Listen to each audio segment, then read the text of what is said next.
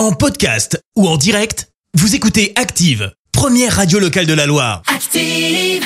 Place à l'info du jour qui fait du bien. Et ce matin, on s'intéresse au beau geste d'une habitante. Et oui, direction l'Hérault où Henriette, surnommée Nini, a fait un don à tous les habitants de sa petite commune. Décédée le mois dernier, elle a légué toute sa fortune, soit un peu plus de 40 000 euros, au village des Plans. Le maire de la commune a décidé de la façon dont il allait répartir cette somme. Nous avons choisi, avec le conseil, d'en reverser une partie aux habitants et d'affecter le reste à un projet communal à définir, a-t-il déclaré au journal Midi Libre. Résultat, les 159 foyers du village se sont retrouvés avec une carte prépayée de 100 euros à faire valoir dans la grande surface du coin. Et ben ouais, un joli geste. Merci, vous avez écouté Active Radio, la première radio locale de la Loire. Active.